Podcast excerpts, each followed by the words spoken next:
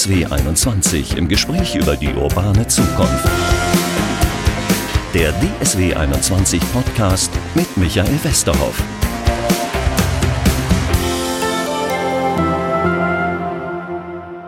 Herzlich willkommen zu unserem Podcast. Ja, so schnell kann es gehen, als wir im Sommer 2020 das erste Mal hier im Podcast über Wasserstoff geredet haben. Da war das noch so ein Spezialistenthema. Da konnte man noch nicht jeden auf das Thema Wasserstoff ansprechen. Und heute, ein Jahr später, ja, ist Wasserstoff in aller Munde. Und deswegen haben wir gesagt, wir müssen das unbedingt nochmal vertiefen, das Thema. Wir müssen unbedingt nochmal schauen, ja, welche Energie, Zukunft oder Zukunft der Energieversorgung einfach in Wasserstoff drin drin steckt. Und wenn ich sage, ja, in einem Jahr haben wir ganz viel gelernt, dann äh, zieht wahrscheinlich Professor Dr. Detlef Stolten, mein heutiger Gast, die Augenbrauen ein wenig hoch, weil der sich seit Jahrhunderten mit äh, Brennstoffzellen beschäftigt, oder? Nun bin ich noch nicht ganz Methusalem, aber ähm, ich beschäftige mich schon lange damit, äh, also mehrere Dekaden, das kann ich so sagen. Ähm, ich äh, würde einfach mal anfangen wollen äh, bei der Anforderung an die Energieversorgung. Und dann sieht man sehr schnell, warum der Wasserstoff eine Relevanz hat. Gerne. Wir müssen äh, nachher noch ein bisschen definieren, aber Sie sind der Professor an der RWTH äh, in Aachen. Unter anderem Sie wissen, wie man das pädagogisch richtig rüberbringt. Dankeschön. Äh, wir brauchen in der Energieversorgung grundsätzlich Speicherung. Und diese Speicherung haben wir heute in Form von Öl, was bevorratet wird, was an vielen Stellen bevorratet wird, in Form von Kohle, die man abbaut, irgendwo liegen lässt und damit einen Speicher darstellt und dann weiterverarbeitet, äh, so dass man am Ende dann ähm, Energie draus zieht, im Kohlekraftwerk beispielsweise. Äh, das gilt für alle Energieformen, die wir bisher so äh, benutzen. Und das gilt eben nicht für die erneuerbare Energie, wo wir direkt vom Wind oder der Sonne abhängen.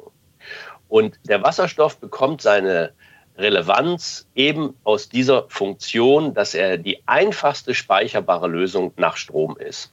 Wenn wir also bei den erneuerbaren Energien überwiegend Strom erzeugen, dann brauchen wir etwas, womit wir auch speichern können.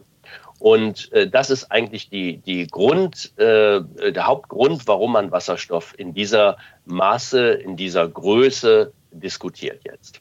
Wir wollen darüber sprechen, warum grüner Wasserstoff der Schlüssel für die Energiewende sein könnte, möglicherweise. Da müssen wir am Anfang vielleicht mal unterscheiden. Ich habe gelesen, es gibt noch eine vierte, grün, blau und grauen Wasserstoff kannte ich schon. Es gibt sogar noch türkisfarbenen Wasserstoff. Natürlich sind die alle durchsichtig, aber die haben diesen Begriff. Können Sie da nochmal erklären, warum man die so verschieden benennt, die Wasserstoffe?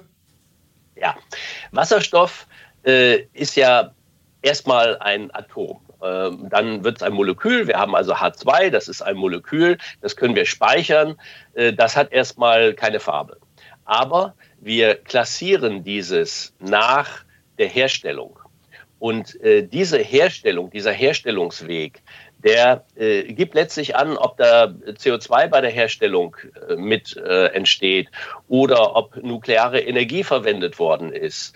Äh, und äh, damit man das etwas genauer greifen kann, wird äh, zum Beispiel als türkiser Wasserstoff Wasserstoff bezeichnet, wo man aus einem Methanmolekül den Wasserstoff sozusagen abstrippt, Wasserstoffstripping macht.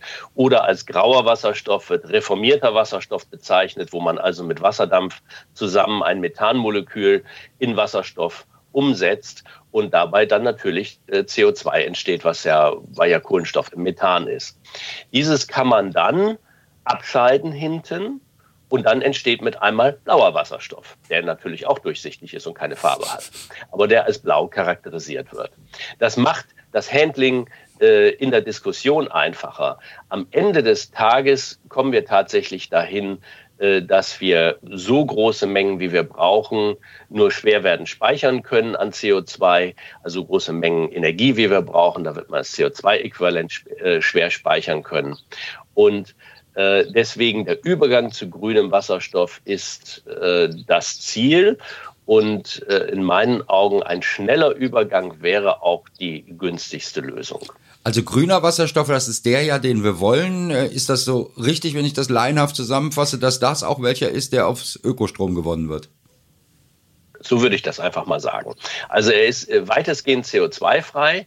von der Stromseite äh, komplett, aber natürlich die Anlagen machen noch CO2, solange sie im jetzigen Energiesystem erzeugt werden. Wenn sie aber in einem zukünftigen Energiesystem erzeugt werden, in dem auch äh, die stoffliche Seite CO2-frei ist, und wir reden ja von Klimaneutralität und das schließt ja die stoffliche Seite ein, dann ist auch dieser äh, Effekt, äh, dass die Komponenten CO2 aus ihrer Herstellung mitbringen, weg. Ich, Insofern ist das so richtig. Ja, genau. Ich habe aber zwei Methoden, äh, den zu gewinnen, darüber gelesen. Das eine ist eben aus Windkraft zum Beispiel. Und dann gibt's irgendwie noch so eine Methode, das war mir völlig neu, für Sie wahrscheinlich auch schon ein alter Hut. Man kann den auch irgendwie aus Solarzellen gewinnen, direkt. Ja, es gibt äh, Photoelektrochemie, wo man das direkt gewinnen kann.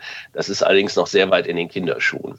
Ähm, das heißt, wenn wir jetzt die Energiewende 2050 anschauen, dann ist eigentlich von der von dem Ablauf her absehbar, dass wir das so äh, dort zumindest in großen Mengen quantitativ nicht einsetzen werden können. Aber es hat eine hohe Relevanz für die Zeit darauf, denn 2050 endet ja äh, die Zeitrechnung nicht.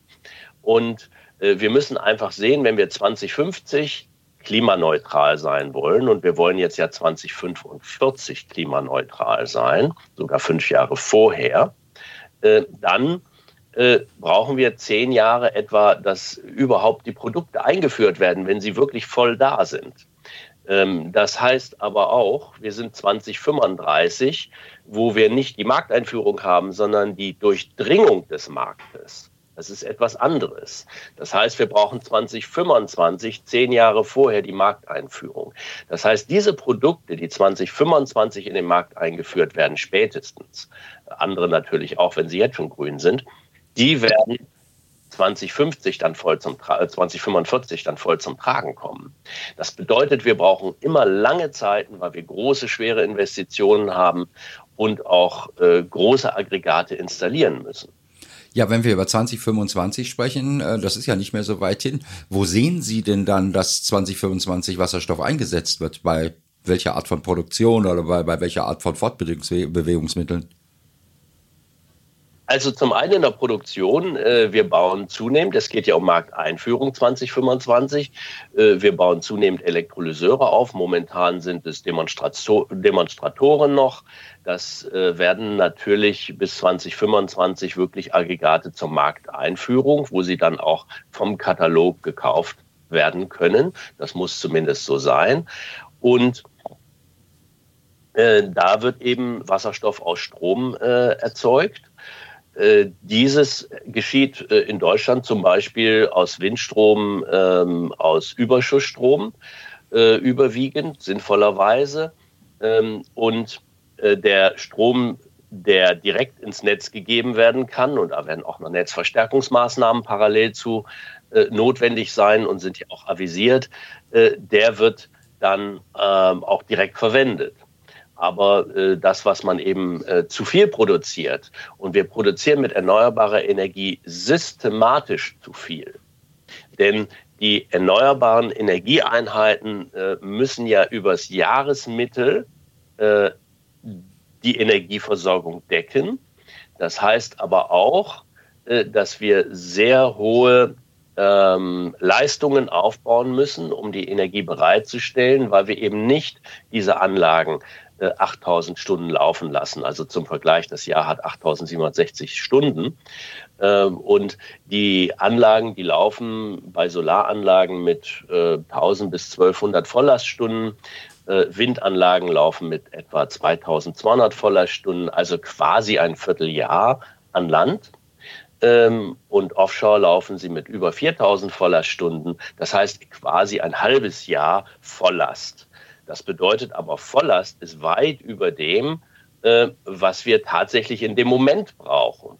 Also wir müssen an der Stelle, äh, und das Stromnetz kann nicht speichern, Batteriespeicher gibt es, aber äh, oder wird es geben, aber das Stromnetz selber kann nicht speichern. Das heißt, wir müssen diesen Strom unterbringen. Und den schöpfen Sie dann ab, um Wasserstoff zu produzieren? Habe ich das jetzt richtig verstanden? Zu Teilen äh, wird man daraus Wasserstoff produzieren, zu Teilen wird man Batteriespeicher laden.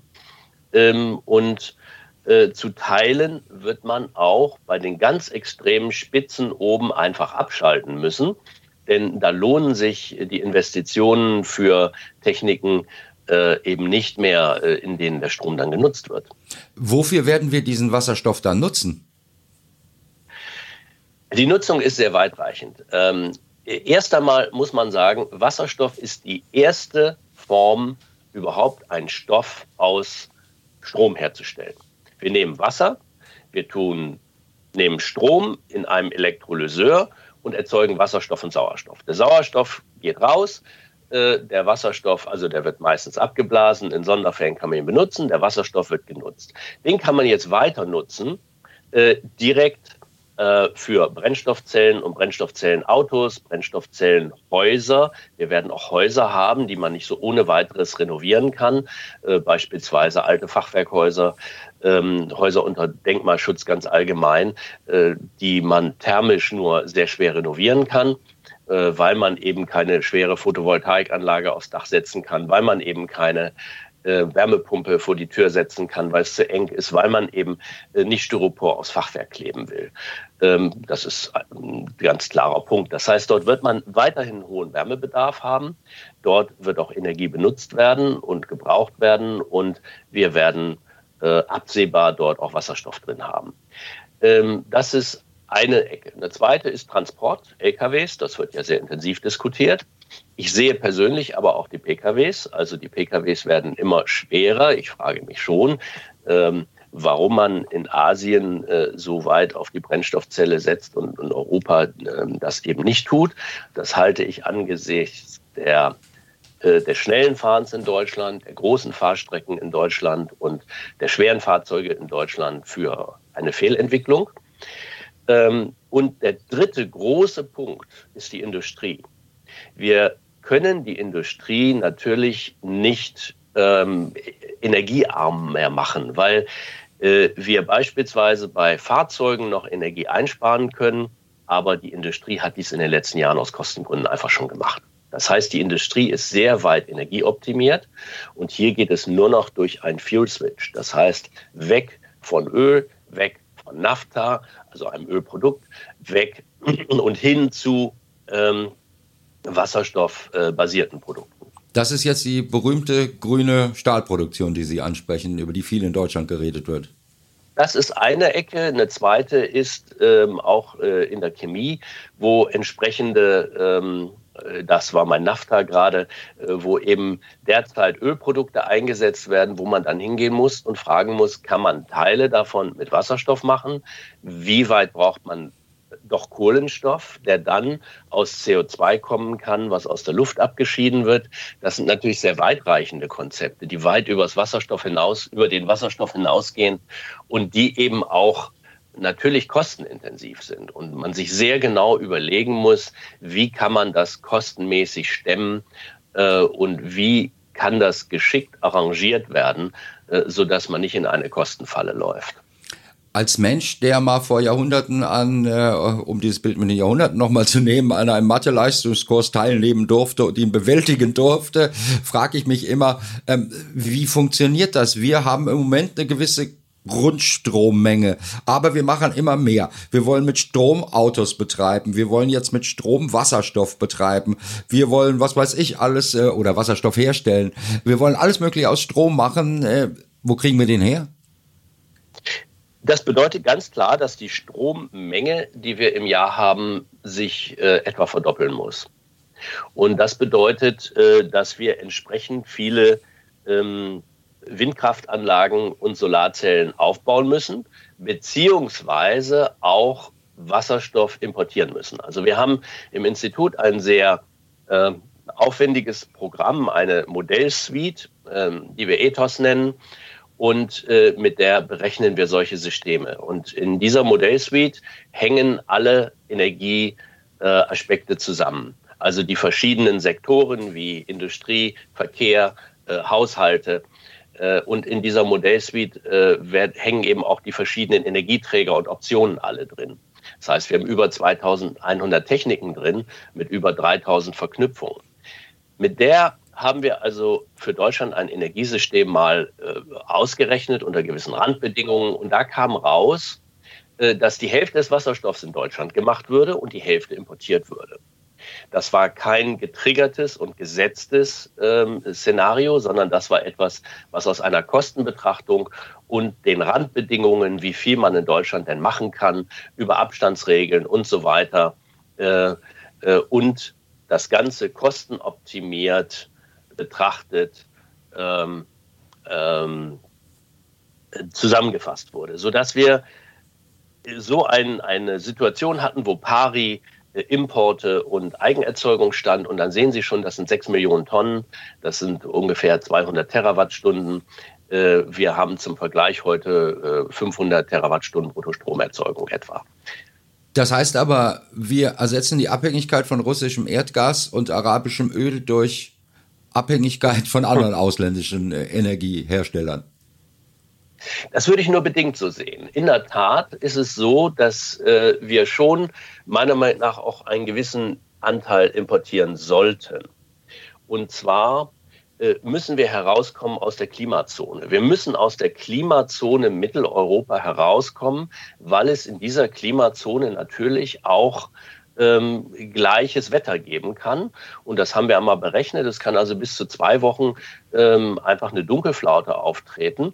Und wenn man dann noch einen Sicherheitsfaktor von zwei Wochen drauf, äh, von einen Sicherheitsfaktor von zwei drauflegt, dann ist man bei vier Wochen. Und äh, dafür müsste man eine Energieversorgung sicherstellen. Und das muss aus einer anderen Klimazone kommen. Das kann schon Spanien sein, das kann schon Griechenland sein, das kann aber auch Patagonien sein, das kann auch Südafrika sein.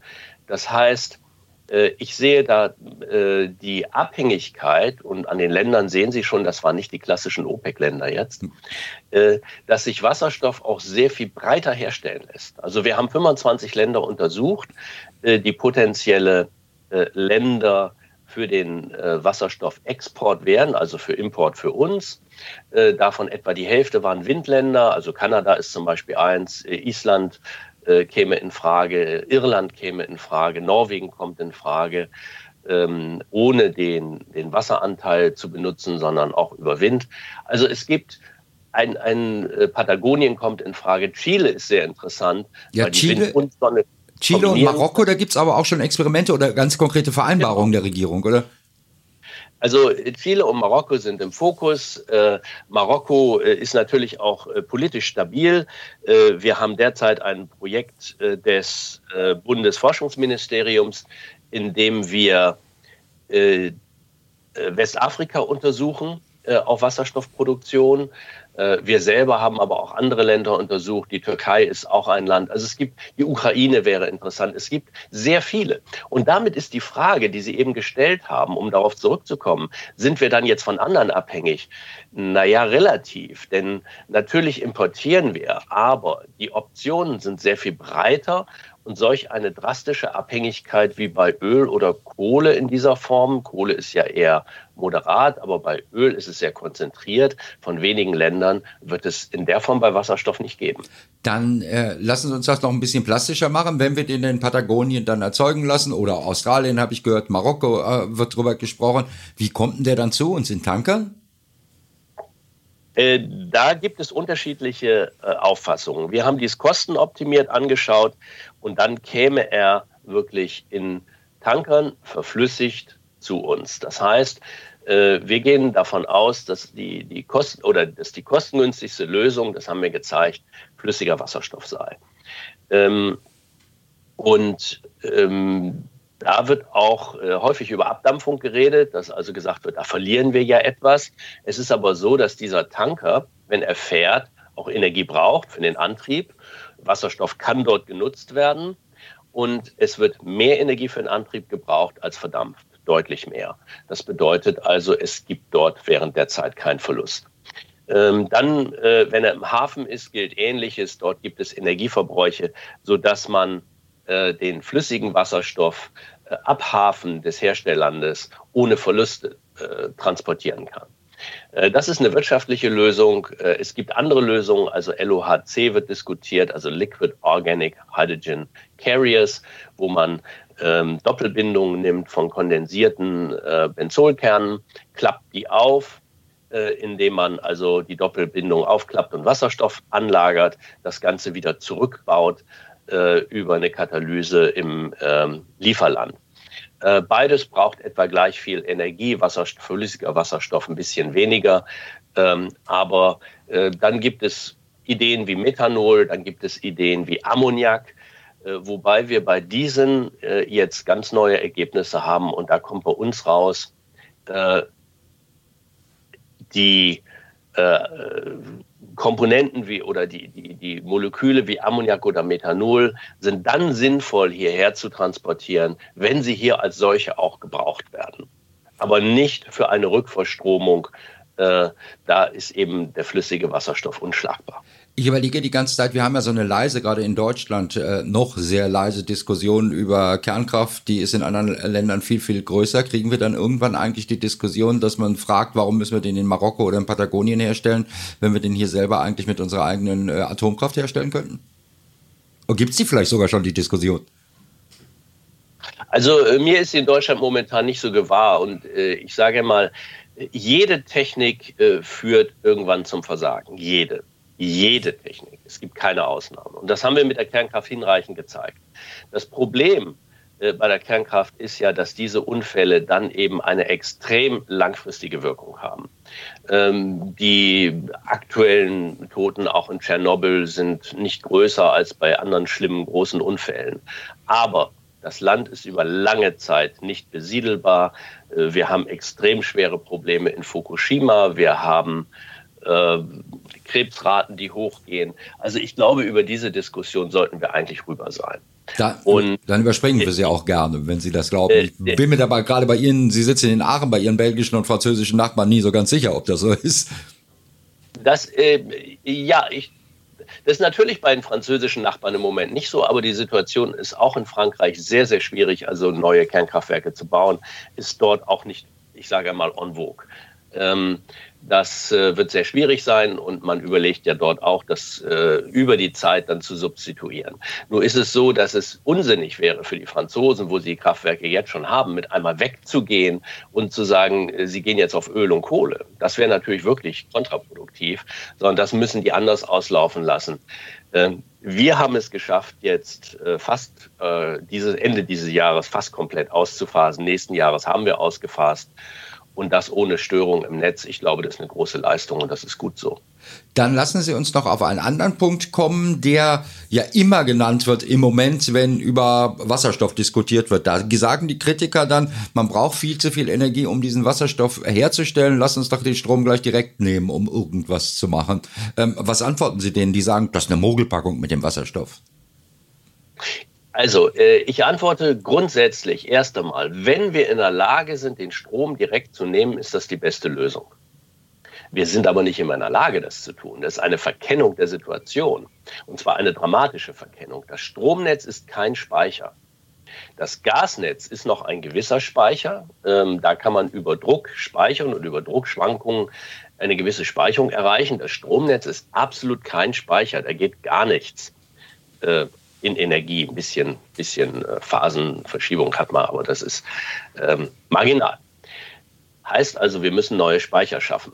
Ich habe das vorhin schon gesagt. Mhm. Wir haben Speicher in den Ölerzeugungsländern. Wir haben Speicher, äh, wenn wir das mit dem Tanker äh, über die See schiffen. Wir haben Speicher, da gibt es Tanker, die liegen nur auf der See, um abgepumpt oder äh, ähm, woanders hingelenkt zu werden. Wir haben im jetzigen Energiesystem sehr, sehr große Speicher. Äh, es, wir haben sogar eine Ölreserve unter Tage, äh, die äh, gesetzlich vorgeschrieben ist. Wir haben keine Gasreserve, aber eine Ölreserve. Wir haben große Gasspeicher in Deutschland unter Tage. Äh, wir haben Speicher an der Tankstelle. In jedem Auto äh, steckt heute je nach Fahrleistung, mindestens einen Tag, bei vielen aber vier Wochen oder 14 Tage, äh, steckt da der Speicher schlicht im Tank. Und mit einem Mal sagen wir, wir wollen von diesen ganzen Speichern weg und den, nur noch den Strom direkt nutzen. Ich glaube, es ist sehr plausibel, dass dies nicht gehen wird. Ich sehe die Relevanz des Wasserstoffes insbesondere in der Speicherfunktion äh, und natürlich auch äh, in der stofflichen Funktion, da wo wir ähm, Wasserstoff als Stoff natürlich auch in der Industrie brauchen.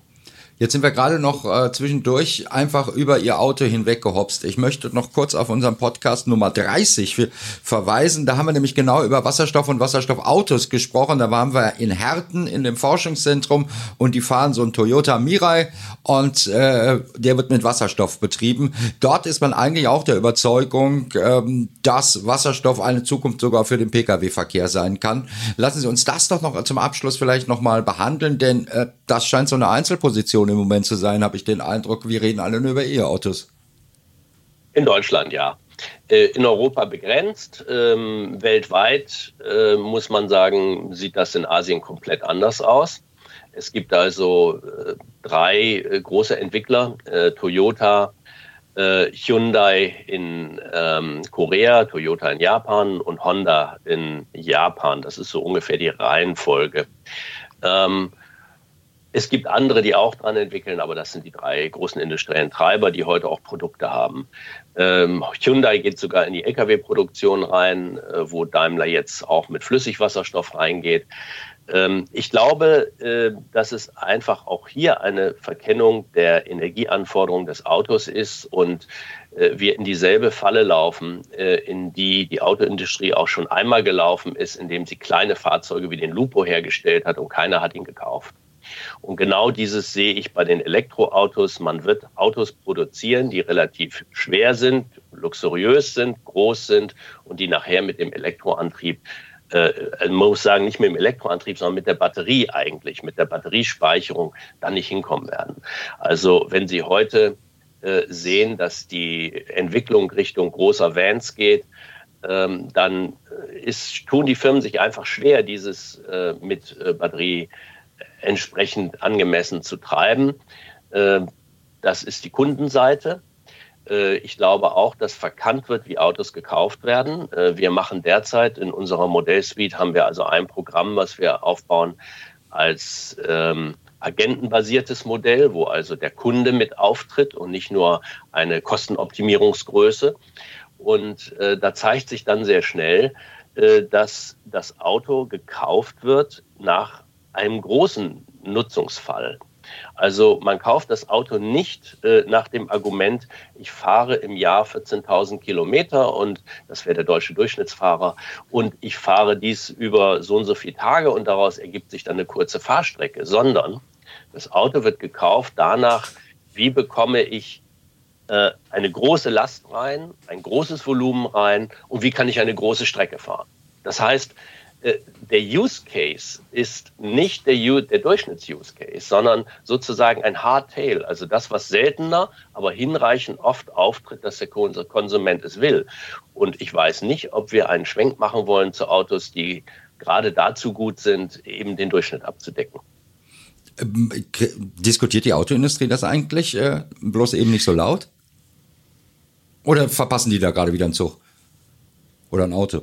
Möchte ich jetzt nicht so äh, sagen, dass da was verpasst wird. Ich würde einfach sagen, da gibt es eine sehr andere Haltung ähm, ähm, zu dem, was in Deutschland gemacht wird und was ich eben in Asien sehe. Und äh, nicht zu vergessen, wenn ich eben Korea und Japan gesagt habe, gibt es natürlich ganz viele Entwickler auch in China, die auch intensiv am Wasserstofffahrzeug äh, äh, forschen und arbeiten und entwickeln. Ich möchte damit nicht sagen, dass das Batterieauto, das ist, glaube ich, noch wichtig als Nachsatz, keine Relevanz hat.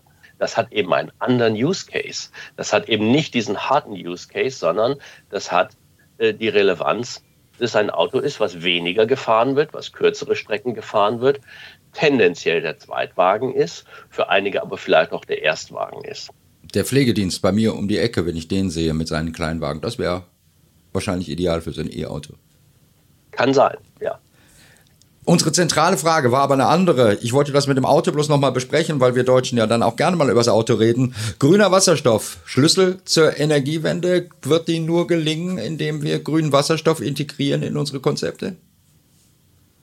Ja, wir müssten ja sonst eine andere Speicher ähm, Lösung finden. Und es ist die einzige Speicherlösung, die ich momentan sehe, äh, wenn wir auf erneuerbare Energie äh, setzen.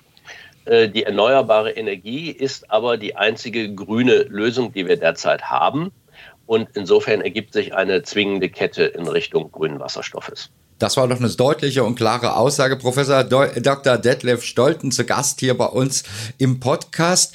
Er ist Lehrstuhlinhaber an der RWTH in Aachen für Brennstoffzellen und am Anfang habe ich das ein bisschen geschlappert, äh, weil ich dachte, das äh, machst du bestimmt falsch. Und Sie sind Leiter der technoökonomischen Systemanalyse auch an der RWTH? Nee, ein eigenes Institut? Forschungszentrum Jülich. Forschungszentrum Jülich. Haben wir das doch auch noch gesagt. Klasse. Danke, dass ich mich mit Ihnen eine halbe Stunde über Wasserstoff unterhalten durfte. Sehr interessante Erkenntnisse haben wir bekommen. Danke. Sehr gerne. Ich danke Ihnen vielmals, dass ich bei Ihnen Gast sein durfte.